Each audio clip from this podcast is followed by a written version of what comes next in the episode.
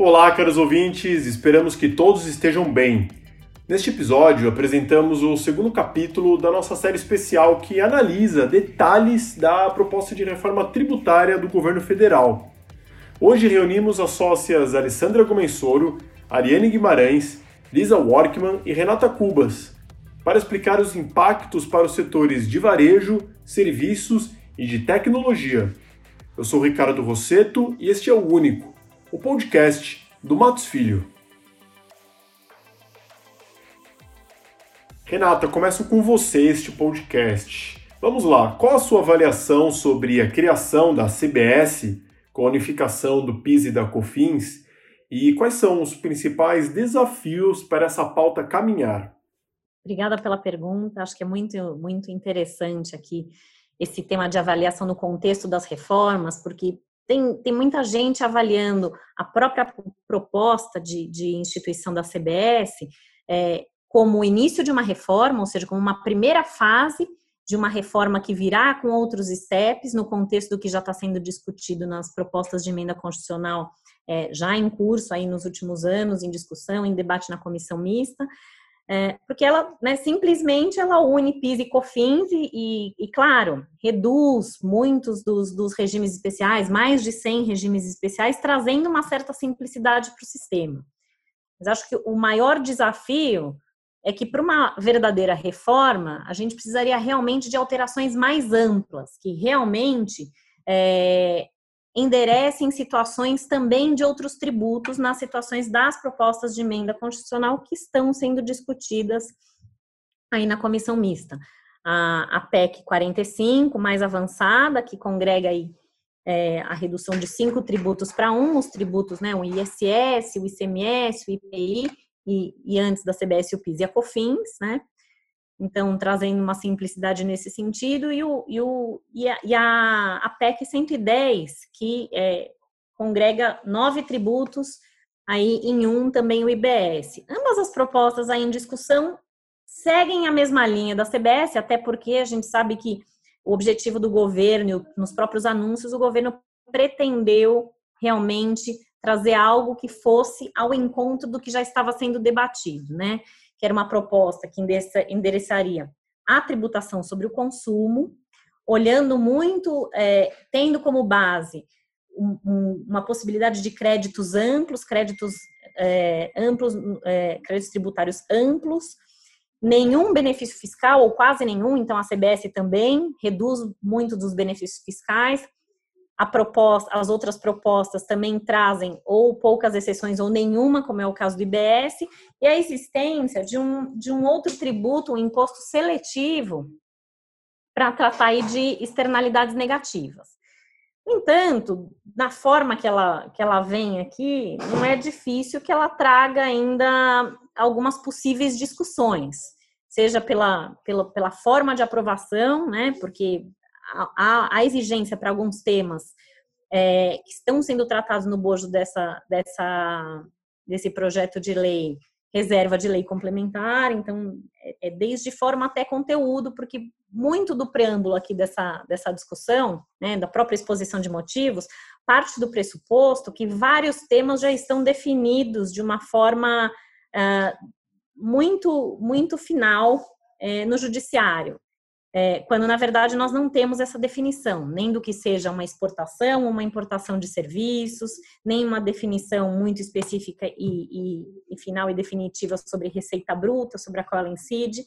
Então, dentro desse contexto, ela, ela traz muitos temas aqui para discussão, impacta vários setores de forma diferente, mas ainda é algo muito incipiente e se ela for realmente a primeira etapa de muitas outras, ela está ainda muito fatiada, né? Estamos só falando de duas contribuições que deixam de existir e passam a ser uma só. Ao passo que o que se espera, o que se tem discutido muito é a tributação sobre o consumo é, deixar de existir na envergadura que ela existe, com o peso que ela existe, com o sem número de obrigações tributárias que oneram aí as empresas é, no Brasil, é, para endereçar a questão de capacidade contributiva é, via tributação de dividendos ou grandes fortunas, endereçando aí um tema que é muito caro aos auditores fiscais, e, e, e aos, aos, entes tributantes, aí, estados, municípios, e, e um grande debate aí com a União ao longo de todos os tipos de propostas similares que vieram nos, nas últimas décadas. Renato, o governo afirma que a sua proposta de reforma tributária reduzirá o número de disputas judiciais. Você acredita que isso será possível considerando esse texto apresentado?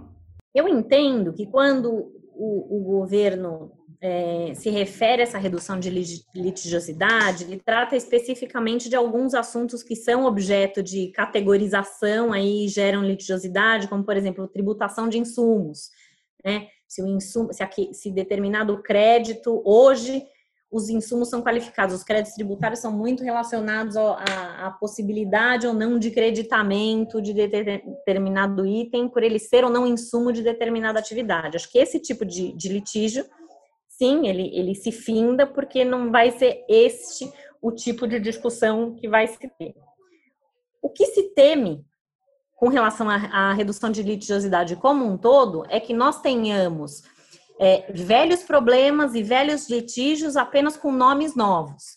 Porque há muito, muito poucos dias a gente tem essa proposta na mesa para discussão e já inúmeras discussões sobre constitucionalidade e legalidade é, que fazem parte do projeto já foram aventadas é, pelos estudiosos do tema. Então, a gente não acredita que ela estaria livre de litígios e, e muito se diz que ela poderia, inclusive, né, o, o, projeto de lei em si, é, aumentar ou trazer novas perspectivas de litígio. Claro que não é isso que se quer e, e acho que todos os, todos os stakeholders aí é, que, que sofrerão o impacto direto dessa aprovação se ela ocorrer, querem colaborar exatamente para que isso não fique, não, não seja aprovado dessa forma. Bom, as empresas do setor de serviços alegam que serão as mais prejudicadas com a criação da CBS. Para avaliar esse cenário, convido para a conversa a sócia Alessandra Gumensoro. Alessandra, quais são os aspectos mais relevantes da nova CBS para as companhias desse setor? E quais diferenças você pode destacar em relação às regras propostas para os demais setores da economia? Bom, Ricardo, obrigada aí pelo convite para participar do podcast. É, nos parece que o setor de serviços vai ser um dos mais afetados caso a CBS seja aprovada nos moldes do PL 3887 que foi apresentado pelo governo. E apesar de não ser essa a intenção do governo e não ser esse o discurso que vem sendo utilizado, é, a CBS representaria sim um aumento da carga tributária para esse setor. Objetivamente falando, é, para quem está hoje no lucro presumido, né, que a grande maioria das empresas estão no lucro presumido, é, e recolhem hoje PIS e COFINS numa alíquota de 3,65%, você teria uma, um aumento efetivo da alíquota para 12%. É, e ainda você sairia de um regime de caixa é, hoje para um regime de competência, o que também traz um impacto relevante no dia a dia no fluxo de caixa, de caixa dessas empresas. É, e aí, enfim, a, por que também é, tem esse impacto relevante para o setor de serviços? Porque a CBS ela traz essa questão da ampla apropriação de créditos, né, essa possibilidade de ampla apropriação de créditos, que é um dos benefícios trazidos, né, diferentemente do PIS e da COFINS, ela não faz distinção quanto aos créditos que podem ser aproveitados, não tem que estar vinculado à atividade, nem tem que ser essenciais à atividade como é para o PIS e para a COFINS, mas no caso do setor de serviços, por conta do tipo de atividade desenvolvida, você não tem é, uma quantidade grande de créditos a serem tomados. Então, o que, que você tem no setor de serviços? As, grandes, as principais despesas desse setor são com aluguel e folha de salários. É, folha de salários, você não existe a possibilidade de creditamento, né? É, com relação ao aluguel, você tem dúvidas se realmente o PL permite que você se credite desse valor relativo ao aluguel, né? Você discute se se for o caso de um locatário é, pessoa jurídica, você teria a possibilidade de se creditar ou não, se o PL vai estender também a, a pessoas físicas, enfim, existe essa, essa dúvida se o, a despesa com aluguel vai poder representar ou não um, um crédito é, com relação à CBS. Então, acho que assim, para o setor de serviços, de fato você vai ter um aumento da carga tributária. Eu acho que para o governo encontrar esse equilíbrio, você vai ter que buscar aí essa desoneração da folha de salários, que é algo que o governo vem falando muito. Então, eu acho que para o PL é, ser aprovado, provavelmente o setor de serviços, que é um setor bastante relevante da economia, é, vai fazer uma grande pressão para que você tenha, por um outro lado, a desoneração da folha de salários, você tenha um equilíbrio e que, e que esse setor não seja tão afetado e que não seja não, não haja um aumento tão significativo da carga tributária. Então, só para complementar esse ponto que a Ale acabou de colocar, eu acho que é importante a gente lembrar que caso não haja uma análise aí desse pleito da indústria de serviços com relação à possibilidade de tomada de créditos da folha de salário, a gente tem um risco de incremento nas relações de pejotização, né?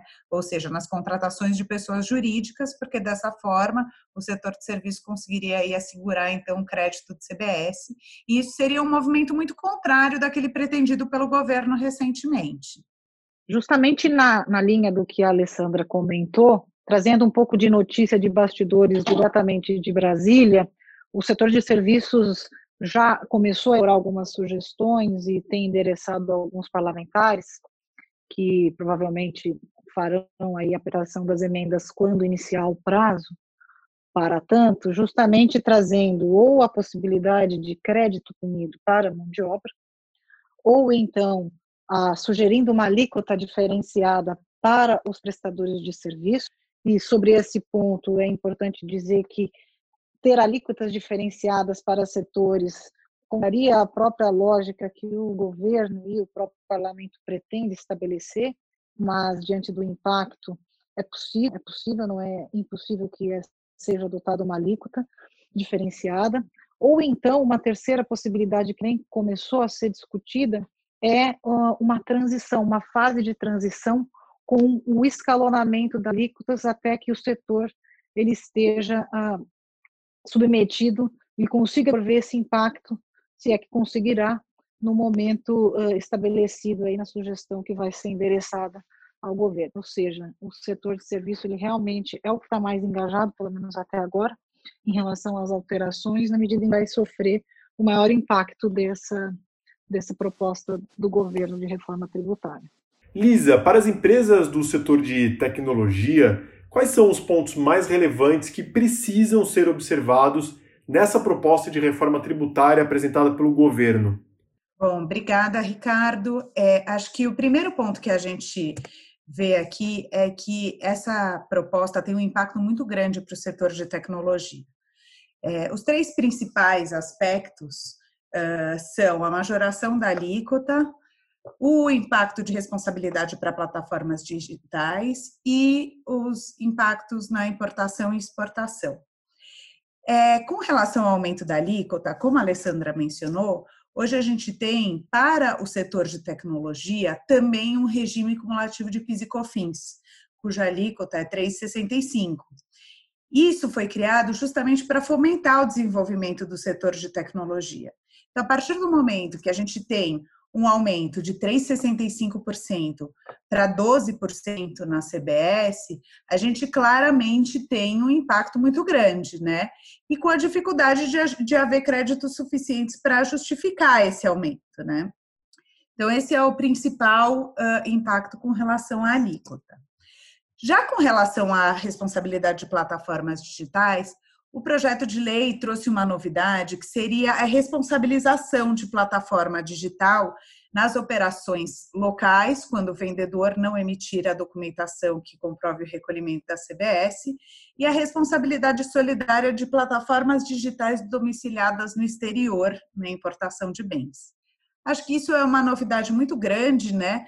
com relação ao que a gente tem hoje de responsabilidade de plataformas no Brasil e com certeza gera uh, diversos pontos de discussão. O terceiro aspecto seria com relação a operações de importação e exportação.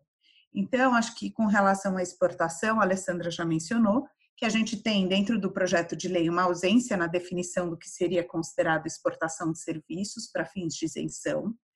E isso gera aí um potencial conflito uma vez que hoje em dia na legislação do PIS e COFINS a gente tem claramente definido o que seria a situação que daria margem à conceituação de exportação de serviços e a consequente isenção de PIS e COFINS, é, que seria algo que a gente não tem no PL para a CBS. Então, a gente estaria diante de um cenário de possível litigiosidade com relação ao conceito de exportação de serviços. Isso é importante para a indústria de tecnologia também, que exporta bastante coisa. Uh, e o segundo ponto, é, dentro desse aspecto de importação e exportação, é que agora passa a ter incidência da CBS na cessão e licenciamento de direitos, inclusive intangíveis.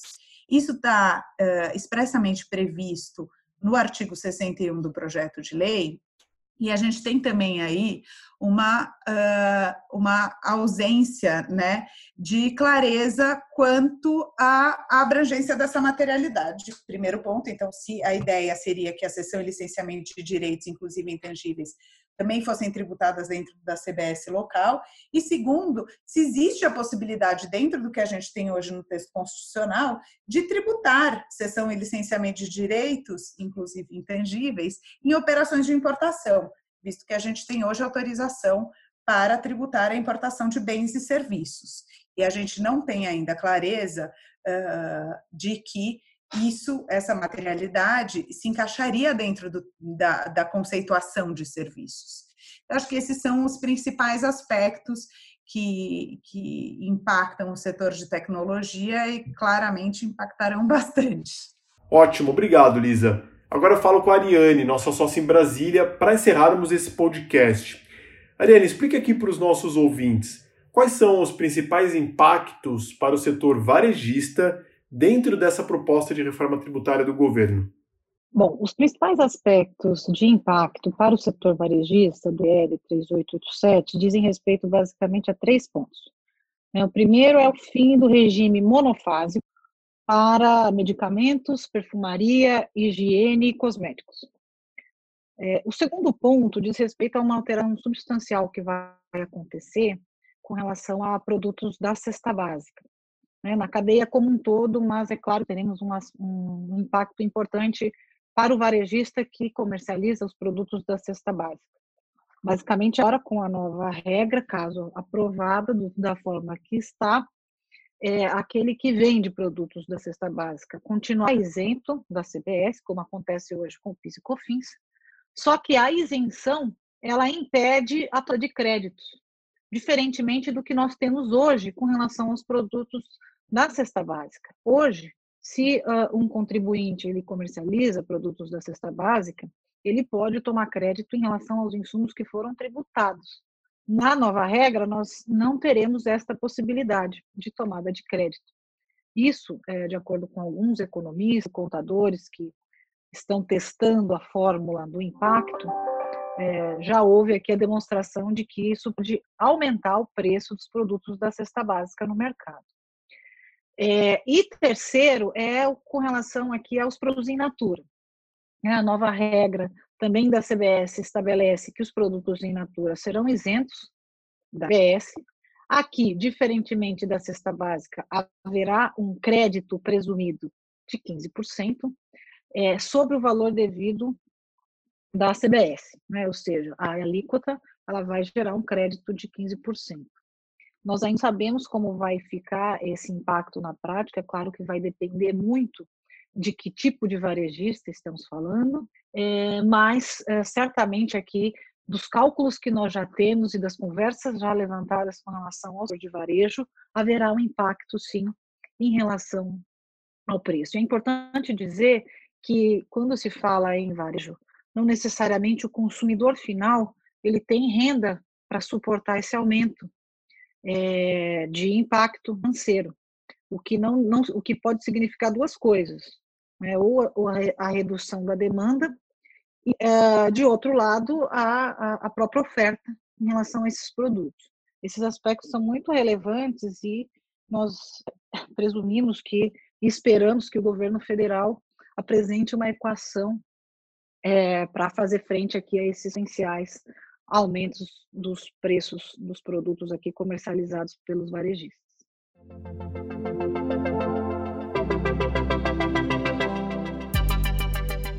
Caros ouvintes, agradecemos muito a sua audiência. Lembrando que essa série especial conta com três episódios. O capítulo que analisa os impactos para os setores financeiro e de seguros já está disponível no Spotify, Apple Podcasts, Deezer e Google Podcasts. O último episódio irá analisar os reflexos do projeto do governo para o setor de infraestrutura. Para mais informações relevantes para o dia a dia da sua empresa, siga nossas redes sociais e acesse o Único, nosso portal de notícias. O endereço é matosfilho.com.br/único. Até o próximo episódio.